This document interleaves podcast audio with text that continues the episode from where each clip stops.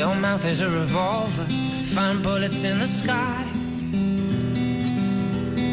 Mm-hmm. Your love is like a soldier, loyal till you die. And I've been looking at the stars for a long, long time. I've been putting out fires all my life. Everybody wants to flame, they don't want to get burned. Comienza Mirada de Apóstol, un programa dirigido por el padre Miguel Segura.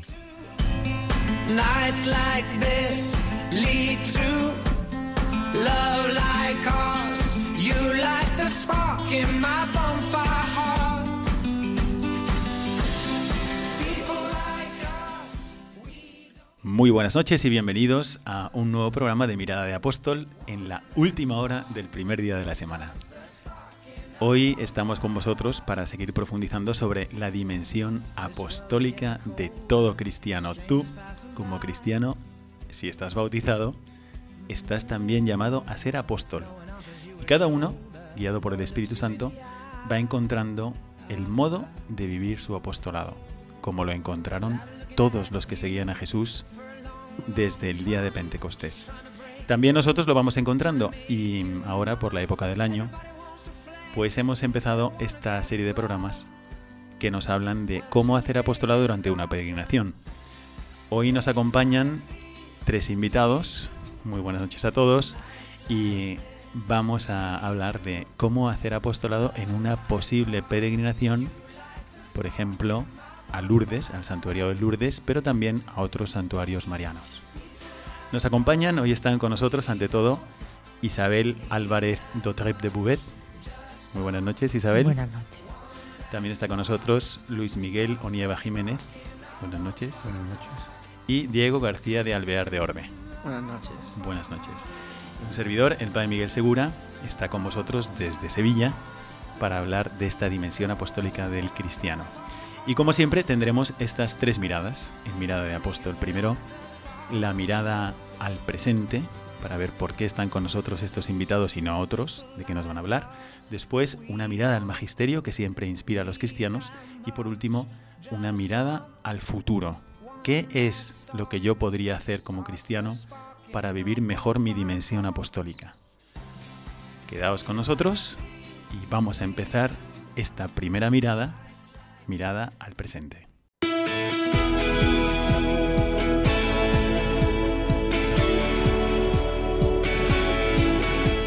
Mirada al presente.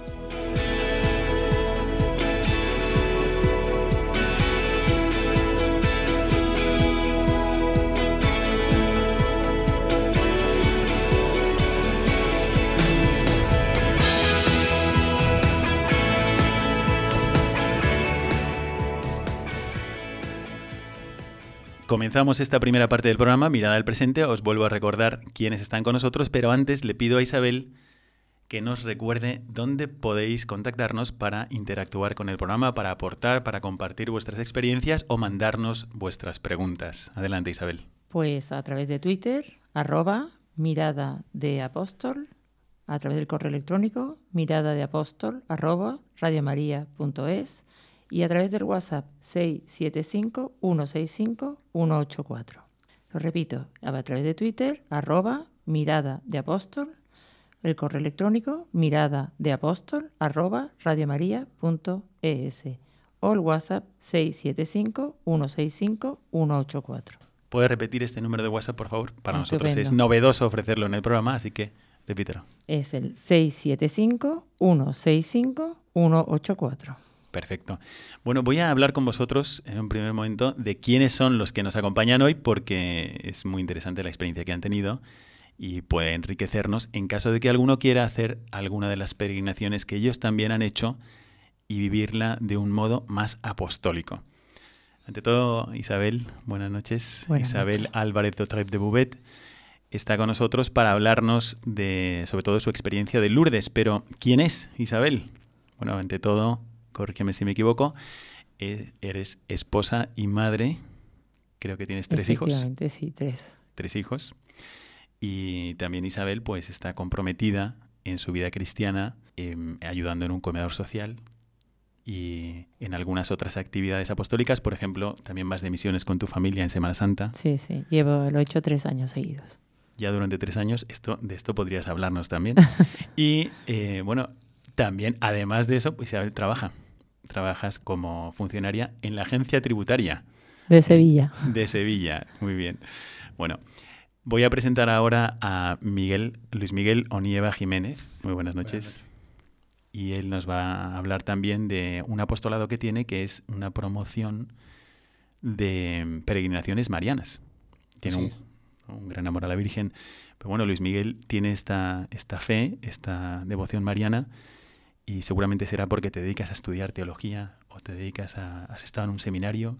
No. Evidentemente no. Evidentemente soy, padre, no. soy padre de familia. Eres padre de familia, claro, tienes tres hijas y también es abogado. ¿no? Así y es. cofrade. Sí, sí, sí. Ahí empezó un poco todo. Ahí empezó un poco. Ahí empezó un poco. Sí, siendo- pues. Y luego también está con nosotros Diego García de Alvear de Orbe. Muy buenas, muy buenas, noches, Diego. padre. Y Diego, pues está con nosotros también para que veáis que cualquiera, a cualquier edad, puede hacer apostolado. Diego ha, ha terminado eh, segundo de bachillerato, estás a punto, bueno, todos tus compañeros van a comenzar la universidad. Sí, pero yo, yo tenía pensado irme un año de colaborador, dar un año de mi vida a los demás. Muy bien, y entonces también esta experiencia es muy interesante. Va a estar durante todo un año dedicándose directamente al apostolado. Y está aquí porque también ha hecho una experiencia muy bonita ayudando a los demás en Lourdes. Sí. Vamos a hablar también desde el punto de vista de los jóvenes.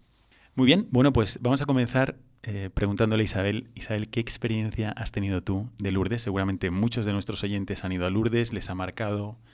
Ha sido como siempre que nos acercamos a Nuestra Señora, una experiencia de Dios, porque ella siempre nos señala a Dios.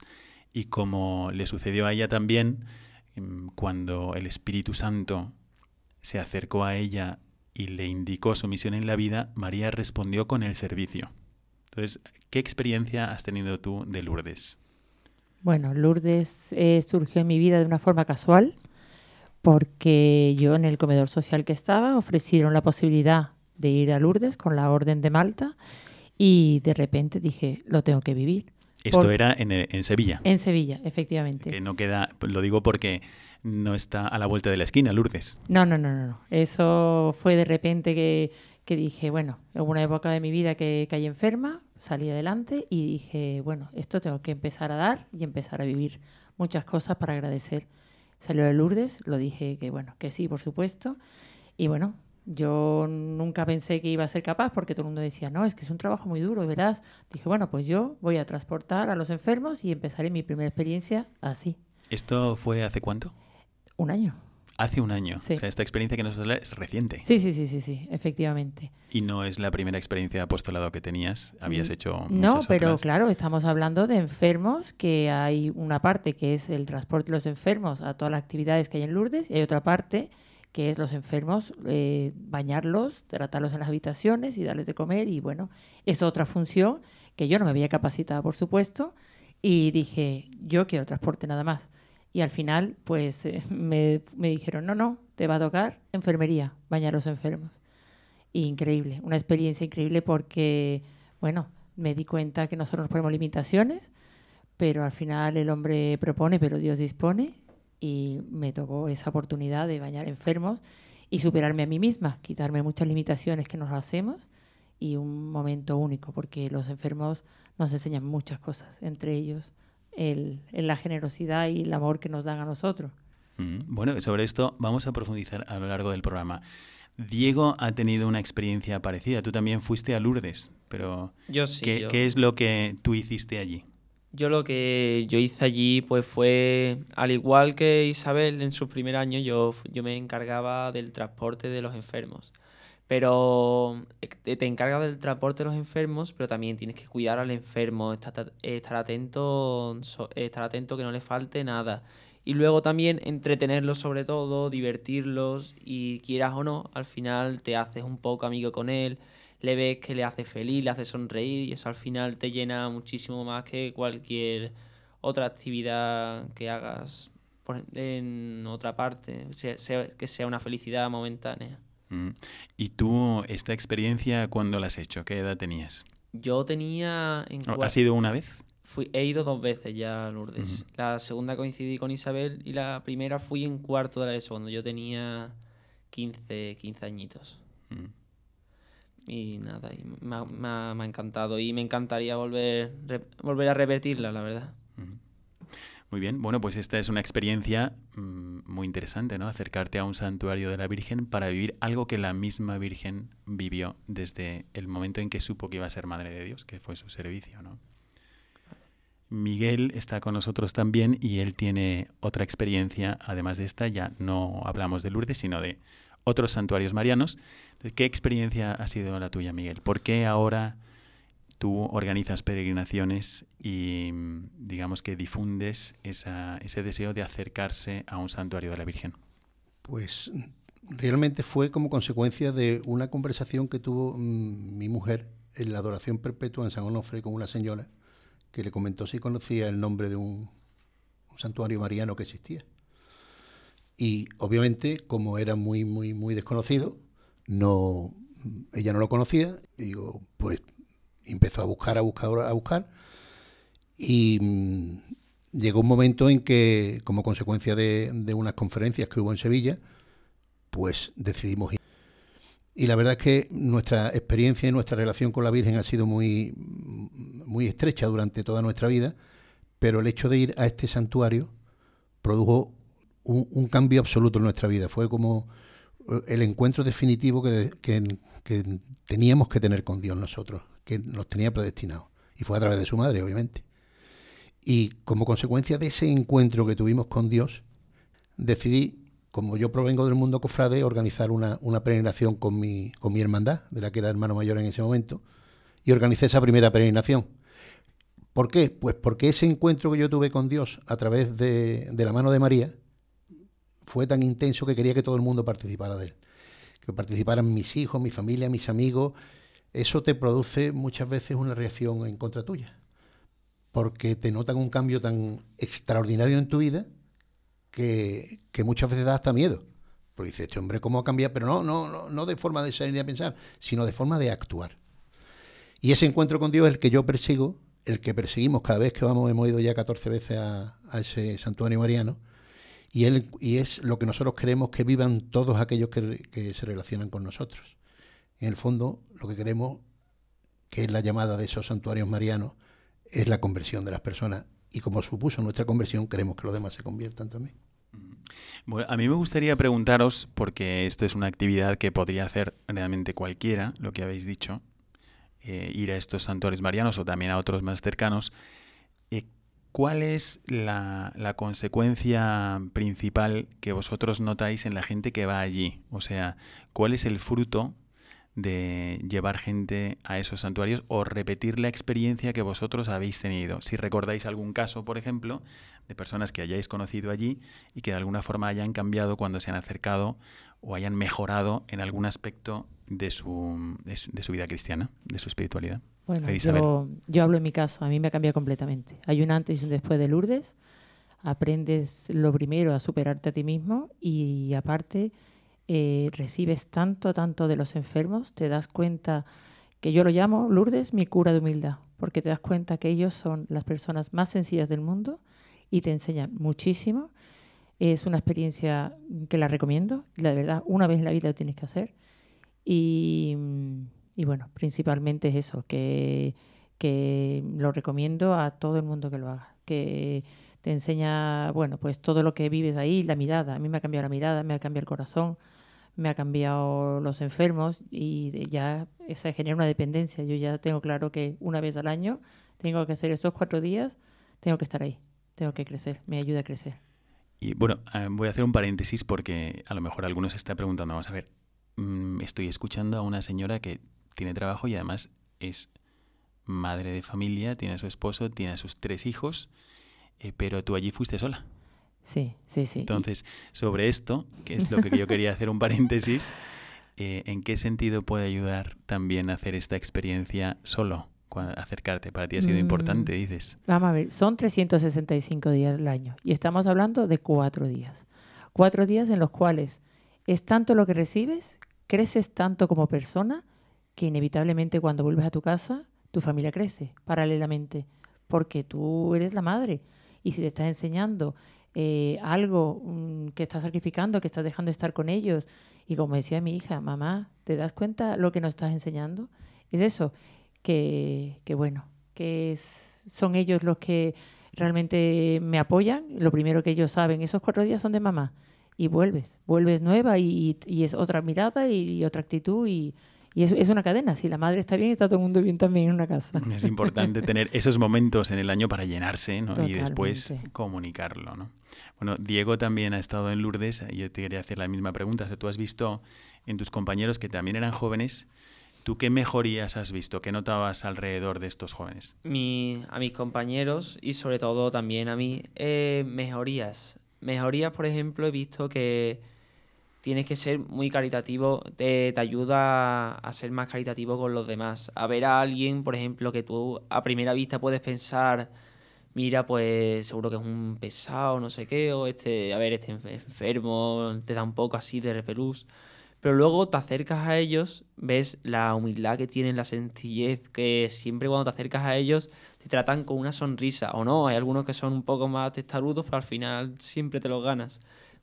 Y, eso es un cambio que yo, yo jamás pensaba que iba, iba a tener en mi vida. Luego también, por ejemplo, también una cosa que he visto es que te hace crecer en seguridad en ti mismo porque tú ayudas a, a los demás, crees que no eres capaz de una cosa y al final ves que sí, que puedes hacerlo y que... Te encuentras ahí mismo haciéndolo, ¿no? Claro, te encuentras ahí mismo haciéndolo y dices, uy, pues yo, yo no me veía capaz de, de, bañar, por ejemplo, como le ha ocurrido a, Isabel, de bañar a una enferma y luego te das cuenta que sí, y además te ha, te ha llenado de felicidad y, eh, no sé, esto también lo vio Isabel, porque estaba allí, ¿no? Tuviste a los jóvenes. Yo me sorprende muchísimo. Son una generación que están empujando, que hay que creer muchísimo en ellos. Y a mí me dejaron sorprendido porque eran los primeros que se tiraban para ayudar a los enfermos, los primeros que ayudaban. Era increíble lo que ayudaban y la alegría con la que trabajaban. Muy bien. Y que, a ver, vamos, ahora le preguntamos a Miguel sobre qué efectos ha visto él en esas peregrinaciones y porque si has dicho que ha sido ya 14 veces. Sí, 14, veces, he tenido la, la, oportunidad, la pues, suerte de ir. Entonces habrás visto o habrás visto algo para decir, bueno, pues repito una segunda vez, repito una tercera vez y, y una cuarta hasta una decimocuarta vez. ¿Qué es lo que has visto tú en la gente cuando va allí? Yo recuerdo una pregunta que le hicieron a un, a un franciscano en, el, en, en uno de los días, en una de las charlas que daban que le dijeron, padre, ¿y por qué repite y repite la gente? dice, primero porque es libre y después porque es feliz. Porque, ¿qué es lo que necesitas para ir a una peregrinación? Pues ser una persona normal, abierta a Dios, con el corazón abierto. Y si vas con el corazón abierto, nada más que tienes que abrirle la ventana un poquito de tu corazón a Dios para que Dios entre plenamente en él. Y en esas peregrinaciones que tú lo que vas buscando es ese encuentro, te das cuenta como hay personas que llevan 30 años sin confesarse, que te lo dicen y que se confiesan. Hay personas que no van a misa casi desde que hacen la primera comunión o desde que se casan, dependiendo de la edad, y todos los días van a misa con, con un oficio vespertino de tres horas, y cuando adoran al Santísimo te das cuenta que la mirada que tienen ante el Santísimo la mirada llena de lágrimas lo que hace es limpiarle esa mirada para poder saber mirar a Dios en la adoración.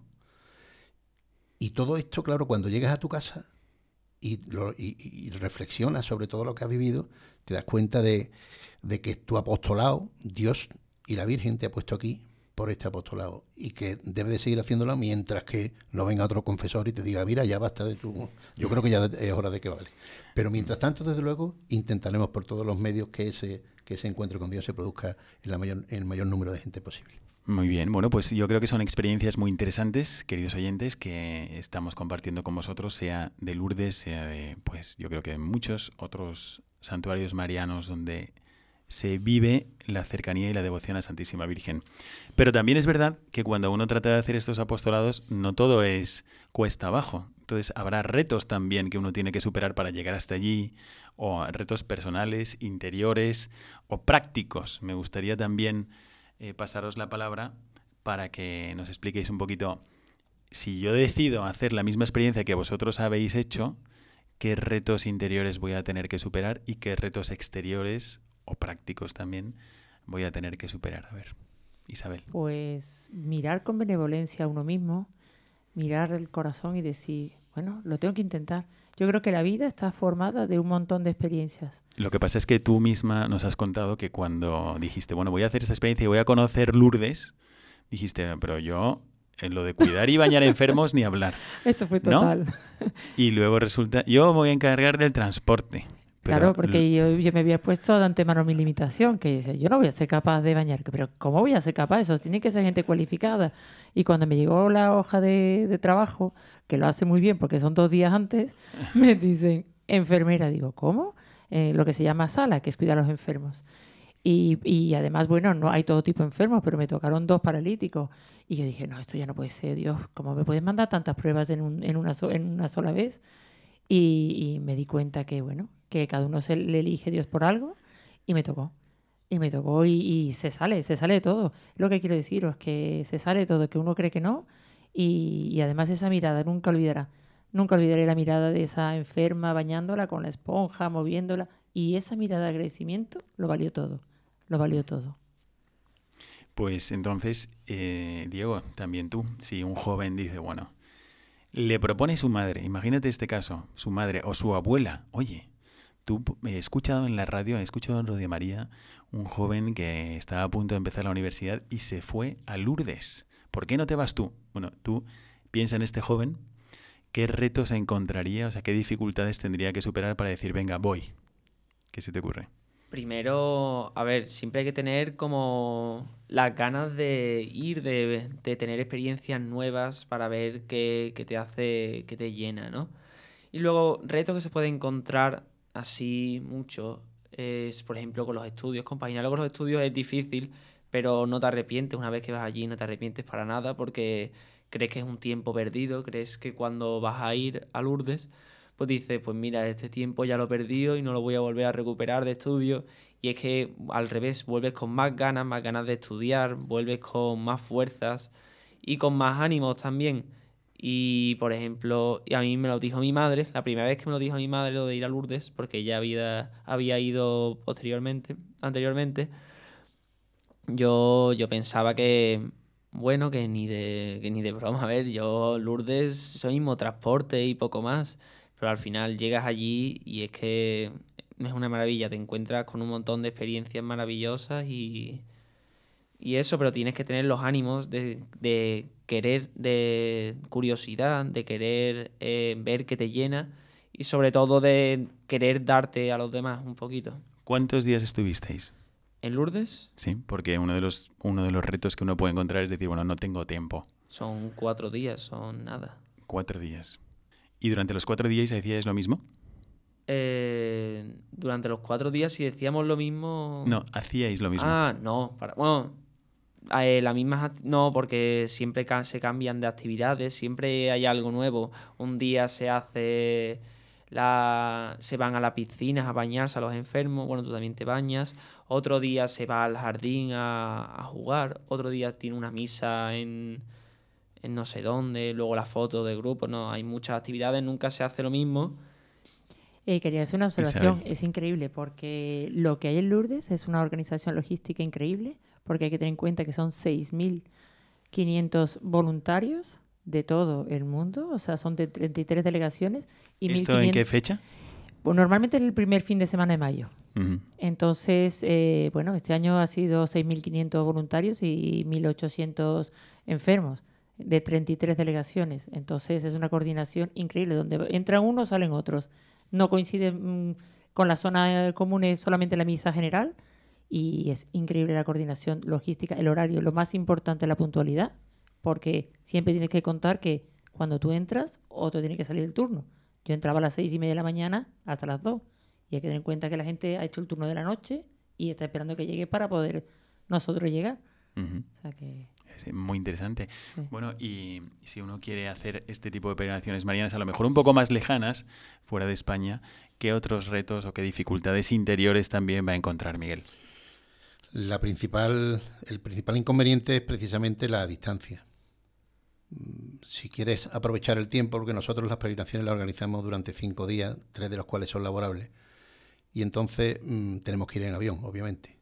Entonces Habrá- resulta- Habrá que ahorrar. Claro, entonces es un poquito, un poquito más caro. Pero si Dios te toca el corazón, la Virgen en este sentido, y en este caso te toca el corazón, seguro que te provee de los medios. Hay anécdotas increíbles sobre cómo la- la- los peregrinos han, han encontrado la financiación para ir, para ir al, a, esa- a ese santuario mariano una vez que han decidido ir. Eh, otra dificultad es eh, explicar aquí en Sevilla cómo vas a hacer un viaje de más de 3.000 kilómetros para ver a la Virgen, cuando aquí tenemos vírgenes en todos sitios.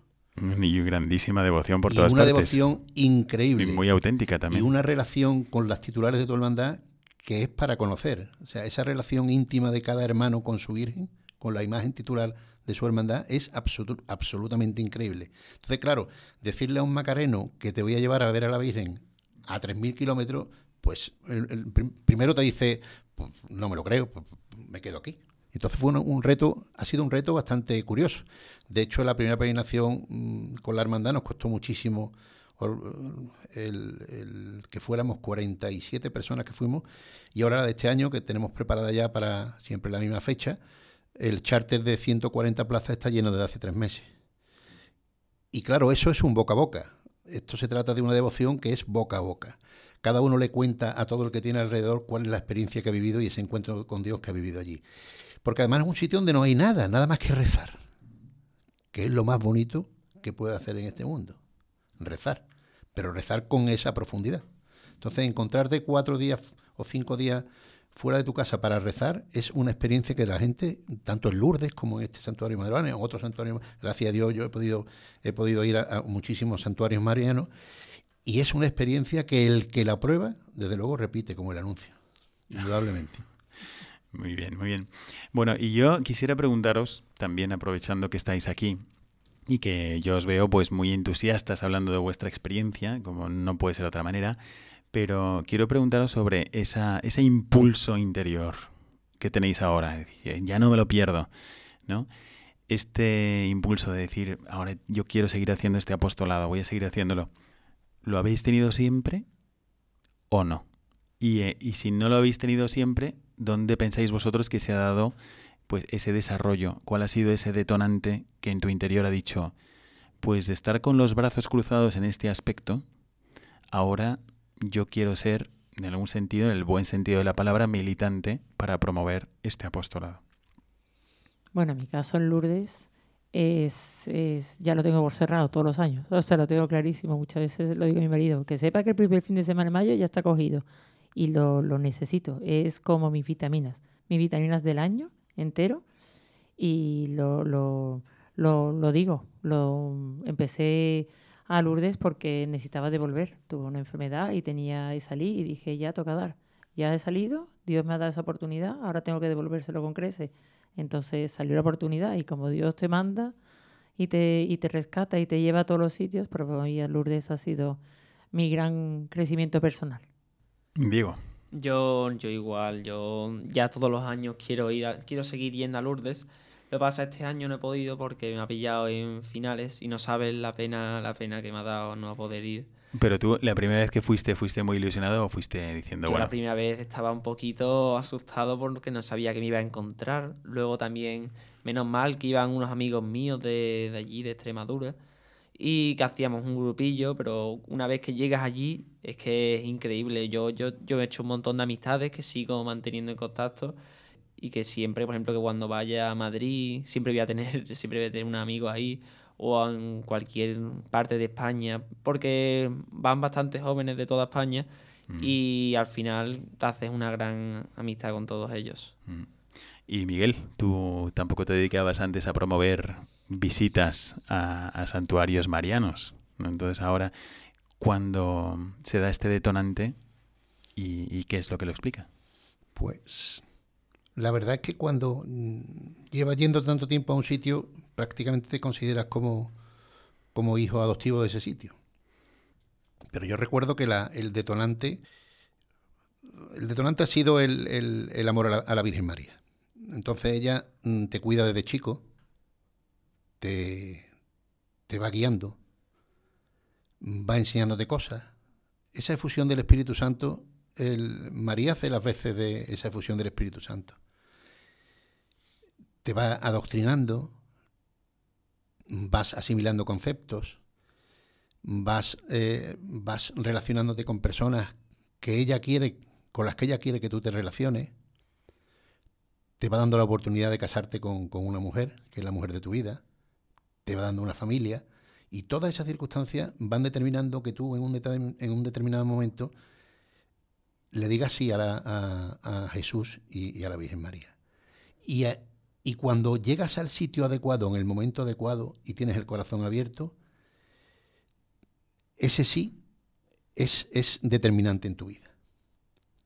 Yo siempre digo que la gente dice, no, no diga esas cosas. he sido una, una marioneta en manos de, la Virgen María. Me ha guiado por donde ella querido. Y me ha llevado a donde ella querido. Y evidentemente mm, la forma de responder a Jesús y a María depende muchas veces de ti mismo. Esa libertad que Dios te da a ti para poder decidir. Con lo cual quiero decir que, eh, ¿cuál fue el detonante? Pues no lo sé, no lo sé. Realmente no, sé cuál fue el, detonante, pero creo que estaba predestinado para mí. Muy bien, bueno, hemos llegado así a la, al final de esta primera parte de Mirada al Presente y, mm, como siempre, vamos a preguntarnos, bueno, ¿quiénes son los que han hablado? ¿Quiénes son? Pues son es un padre de familia, una madre de familia, son profesionales, hay un joven que está a punto de empezar la universidad, entonces cualquiera podría en realidad tener esta misma experiencia y cualquiera podría vivir esta dimensión apostólica de su fe, pues en concreto, en este caso, con la promoción mariana, la promoción de la Santísima Virgen María, de alguna forma acercarnos a ella, hacer una experiencia y en concreto pues hemos visto en Lourdes. También podría ser en cualquier otro santuario mariano, santuarios de dentro y de fuera de España. Así que la pregunta es, pues si a ellos se les ha concedido, y ellos han sido capaces de vivirlo y tener esta experiencia, ¿por qué no yo? ¿Por qué no mi nieto? ¿Por qué no mi hijo? ¿Por qué no mi sobrino, mi hija, pues mi marido? ¿Por qué no? Entonces vamos a preguntarnos delante de Dios si también nosotros podríamos vivir mejor nuestra dimensión apostólica añadiendo alguna de estas peregrinaciones o animando a los demás a que hagan la experiencia que nos han comentado nuestros contertulios. Quedaos con nosotros y comenzamos enseguida la segunda parte del programa, Mirada al Magisterio.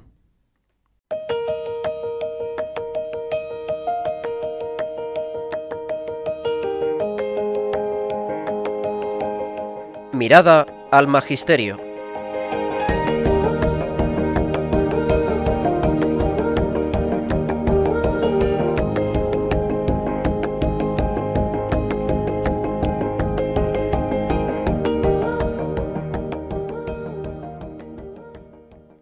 Comenzamos esta segunda parte del programa Mirada de Apóstol haciendo algo que tiene que ser un hábito para los cristianos. Para nosotros, como católicos, creemos firmemente que Dios se ha revelado y que nos ha mandado su revelación en Jesucristo, pero a través del magisterio se nos explica mejor qué es lo que Dios quiere de nosotros. Así que hemos seleccionado algunos textos, cada uno de los que están aquí presentes, para compartir con vosotros a propósito de cómo vivir esta dimensión apostólica y por qué acercándonos o llevando a nuestros conocidos a un santuario mariano. Doy la palabra en primer lugar a Miguel, que ha seleccionado un texto de la Lumen Gentium, documento muy importante del Concilio Vaticano II. Miguel. María, ensalzada por gracia de Dios, después de su Hijo, por encima de todos los ángeles y de todos los hombres, por ser Madre Santísima de Dios, que tomó parte en los misterios de Cristo, es justamente honrada por la Iglesia con un culto especial. Y ciertamente, desde los tiempos más antiguos, la Santísima Virgen es venerada con el título de Madre de Dios, a cuyo amparo los fieles suplicantes se acogen en todos sus peligros y necesidades. La verdadera devoción no consiste ni en un sentimentalismo estéril y transitorio, ni en una vana credulidad, sino que procede de la fe auténtica, que nos induce a reconocer la excelencia de la Madre de Dios, que nos impulsa a un amor filial hacia nuestra Madre y a la imitación de sus virtudes. ¿Qué te sugiere este texto? Pues siempre que, se habla de la Virgen, obviamente se habla de la Madre de Dios. Y si además uno ha tenido la suerte de poder leer la verdadera devoción a la Virgen de San Luis Griñón de Montfort, te das cuenta de, la importancia que la Virgen tiene en la vida de un cristiano. No se trata, como dice aquí, de un sentimentalismo estéril y transitorio, sino se trata de una relación absolutamente personal, un camino, una guía, que es la que te lleva a Jesús.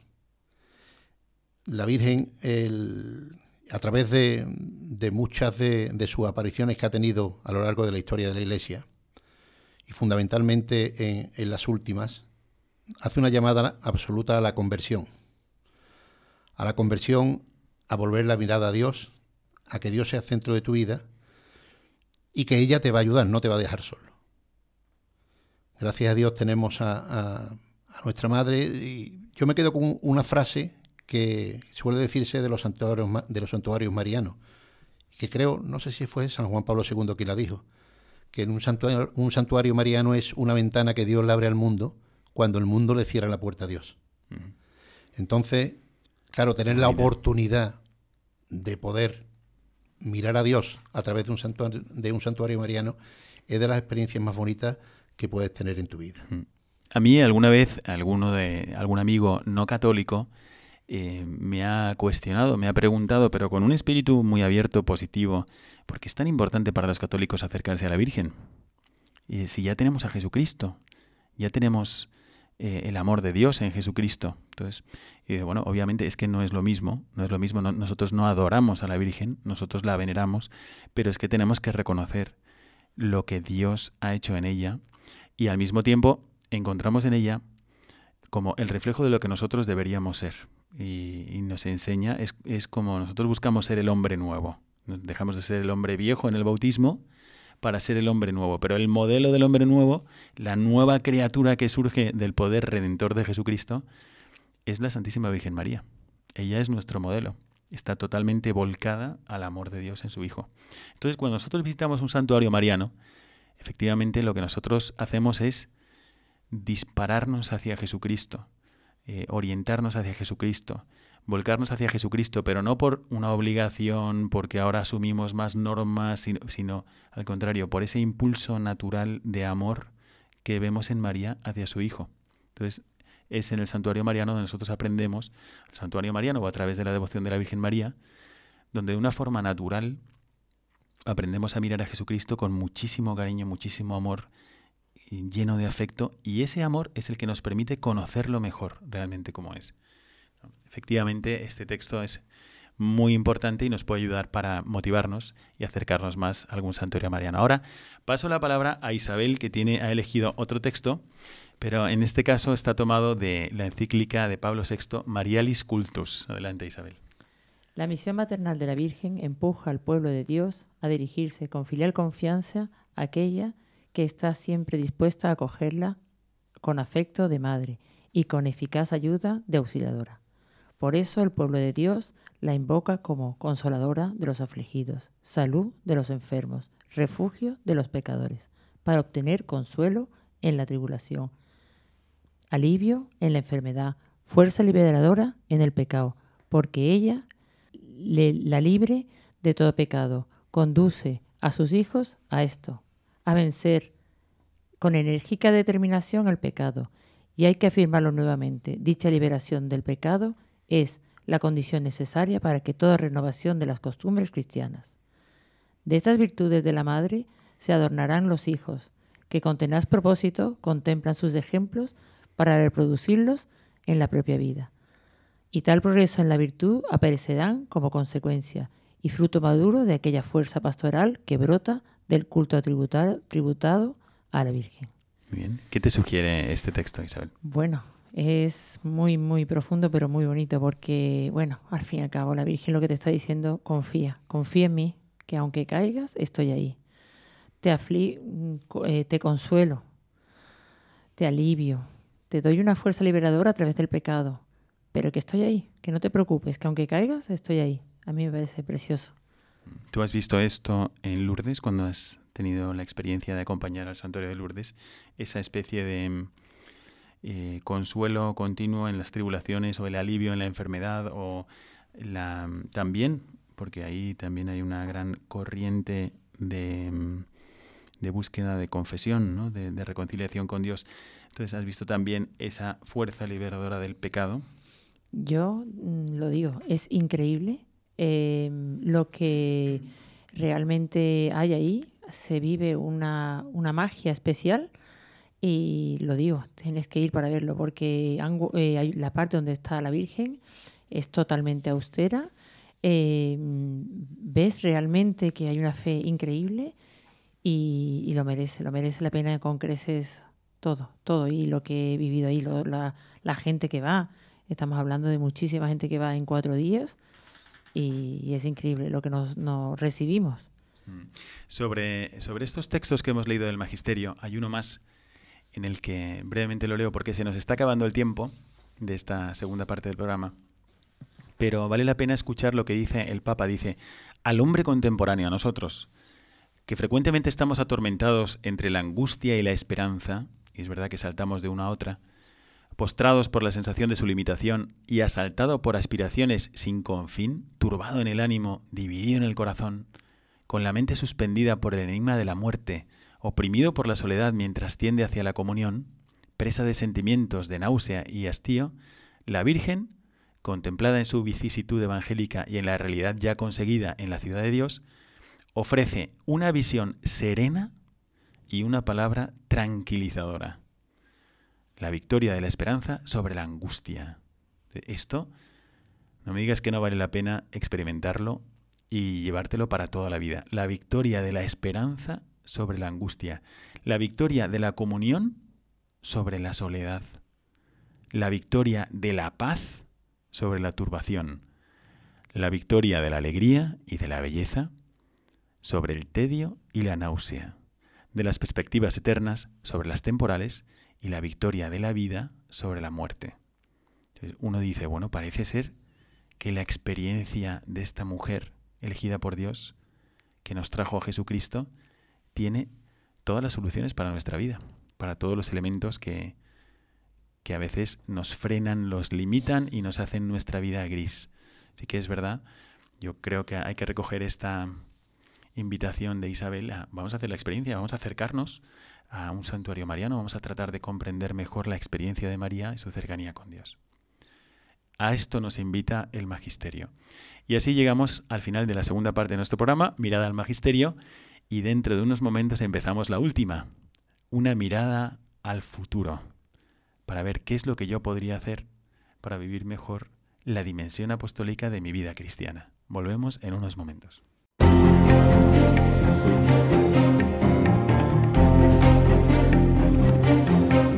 Mirada al futuro.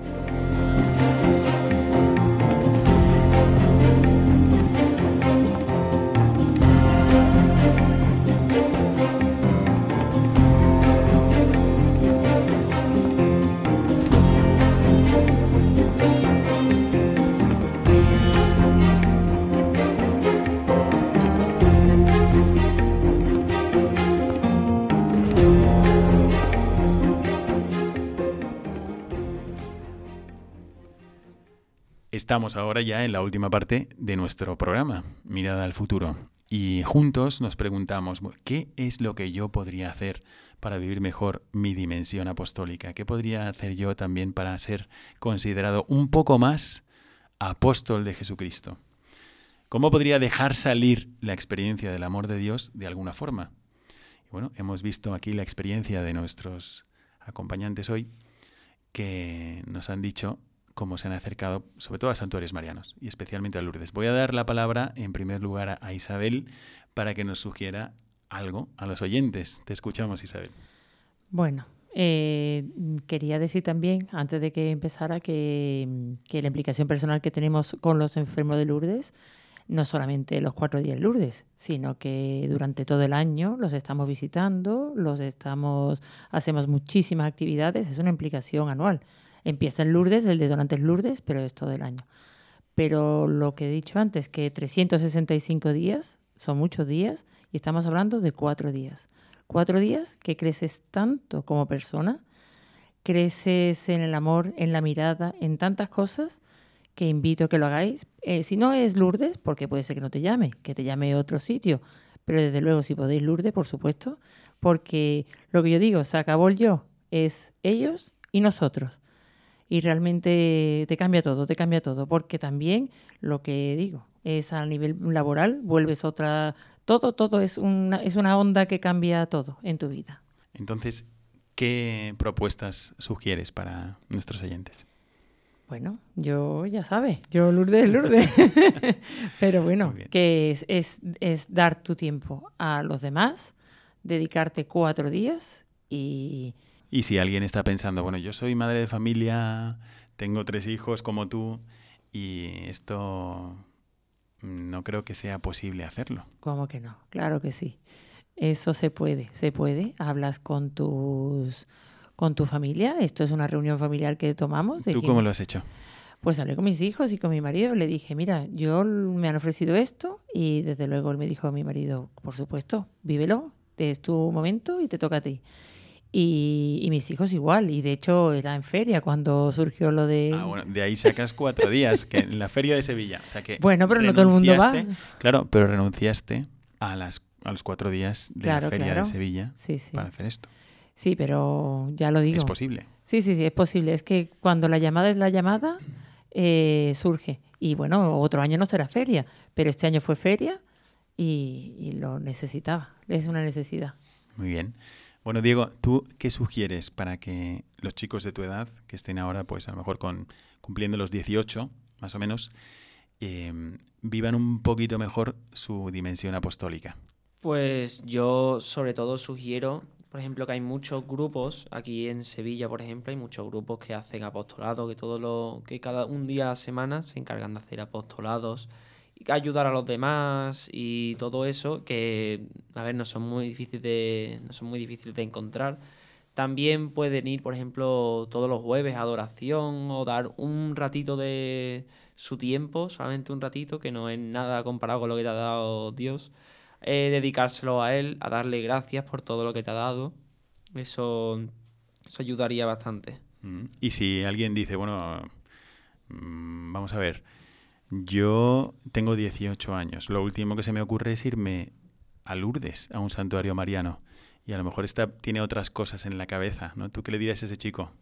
Pues a ese chico, digo, le, diría que no, que no sea tonto, o sea, diría tal cual, porque yo pienso que es una experiencia que, que, todo el mundo debería vivir y no hay que cerrarse, no hay que aferrarse a lo que uno vive, a estudiar solamente, a, a vivir el día a día y tal cual hay que dar un poquito, hay que dar siempre un poquito a los demás y intentar intentar ayudar a todo el mundo posible y que no, no solo gente ser tú feliz, sino dar, compartir un poco la felicidad con los demás. Mm, bueno, recuerdo, oyentes, queridos oyentes, que también Diego está pensando en vivir esto un poco a lo grande, porque dice Jesucristo que hay más alegría en dar que en recibir, ¿no? Y ahora él pues ha tomado una opción.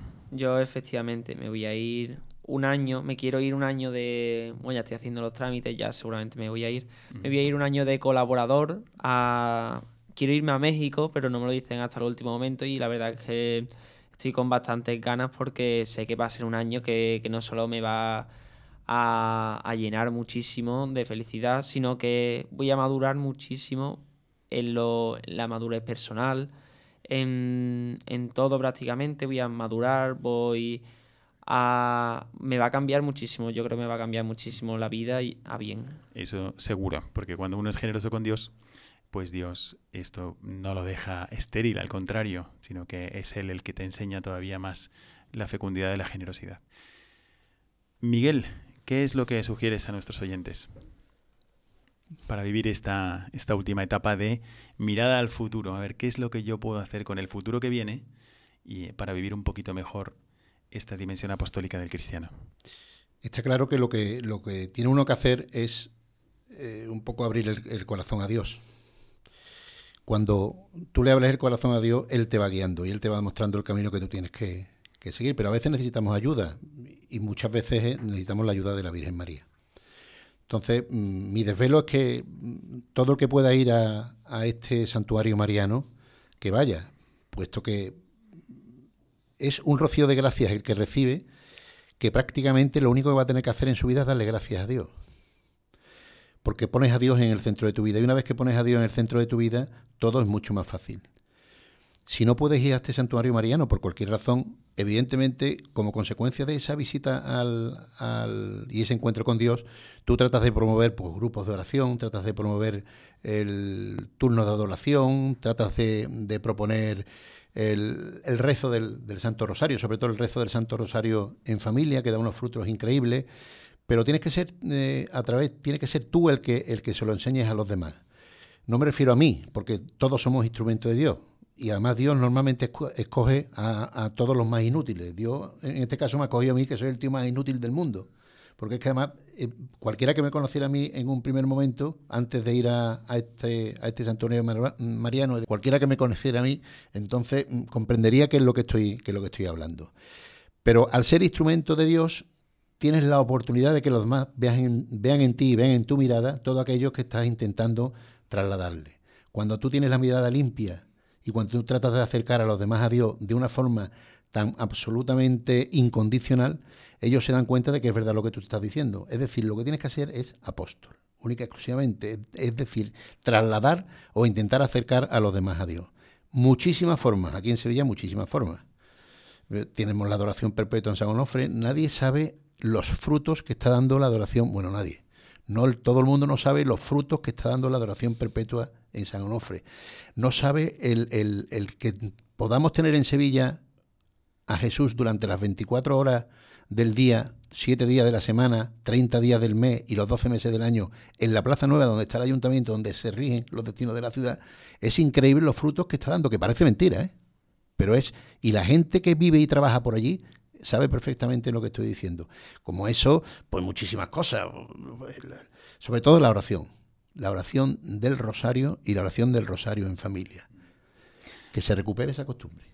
Muy bien, pues esto efectivamente yo creo que es una forma como un cristiano puede decir, "Ah, yo voy a elegir, por ejemplo, vivir mi dimensión apostólica, esta vocación a ser apóstol, pues no puedo vivirla de todas las maneras posibles como se hace en la iglesia, pero a lo mejor puedo promover la adoración, o a lo mejor puedo promover el servicio a los demás, como nos han informado que han hecho en Lourdes, ¿no?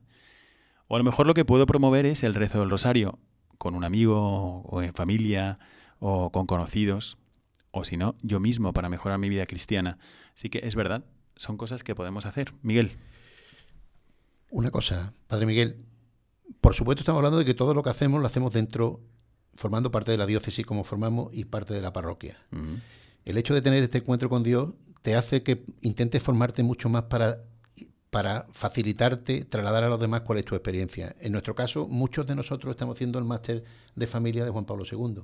Ah, y eso nos ayuda muchísimo para intentar el reconducir todas las situaciones familiares. Formamos parte de un COF, el Centro de Orientación Familiar Diocesano, que es el de la Jarafe en este momento. Y, pero todo esto viene como consecuencia de ese encuentro con Dios. Si no tienes ese encuentro con Dios, es muy difícil que tú te sientas con la fuerza necesaria para emprender cualquier tipo de actividad dentro de tu, dentro de tu iglesia. Es importantísimo que trates de fomentar el encuentro con Dios de todos los que tienes a tu alrededor. Verás cómo Dios te, te dará el ciento por uno. Bueno, pues también es verdad que se nos ofrecen desde la Iglesia, se nos ofrecen muchísimos medios de formación que uno puede usar para potenciarse todavía más como apóstol. Bueno, pues así hemos llegado ya al final de nuestro programa. Yo quisiera simplemente despedirme saludando a, a nuestros contertulios, especialmente a Isabel Álvarez de de Bouvet. Muchas gracias por Muchas haber gracias por darme la oportunidad. al contrario, gracias a ti por estas experiencias tan buenas. También gracias a tu familia por ser tan generosa de, de dejarte ir a Lourdes y así poder compartir también esta noche con nosotros todas estas experiencias. De verdad, muchísimas gracias. También muchísimas gracias a Luis Miguel Onieva Jiménez. También, Gracias a usted, Padre. y también un saludo a su familia que le habrá estado escuchando a estas horas. Y un gran saludo también a Diego García de Alvear de Orbe. Muchísimas gracias, padre. Buenas noches y muchas felicidades por esta decisión de, de darle todo un año de tu vida a Dios como colaborador en la misión evangelizadora de Es la un Iglesia. honor, la verdad. Pues a ver, ya dentro de un año te esperamos por aquí para que nos comentes cómo has vivido esta, esta etapa de apóstol. ¿Eh? Seguramente Hay que ser muy valiente. hay que ser muy valiente, pero al mismo tiempo Dios promete muchas cosas a quienes son generosos con Él. Así que seguramente vendrás cargado de muchos dones y de muchas experiencias. Queridos oyentes, así llegamos al final de nuestro programa. Ojalá que Dios nos haya ayudado a entender un poco mejor algún modo de hacer apostolado, sea nosotros o invitando a los demás a hacer alguna experiencia parecida a las que nos han comentado nuestros invitados esta noche. Con muchísimo cariño se despide de vosotros un servidor, el Padre Miguel Segura, y a todos os mando mi bendición sacerdotal. Que Dios os bendiga siempre.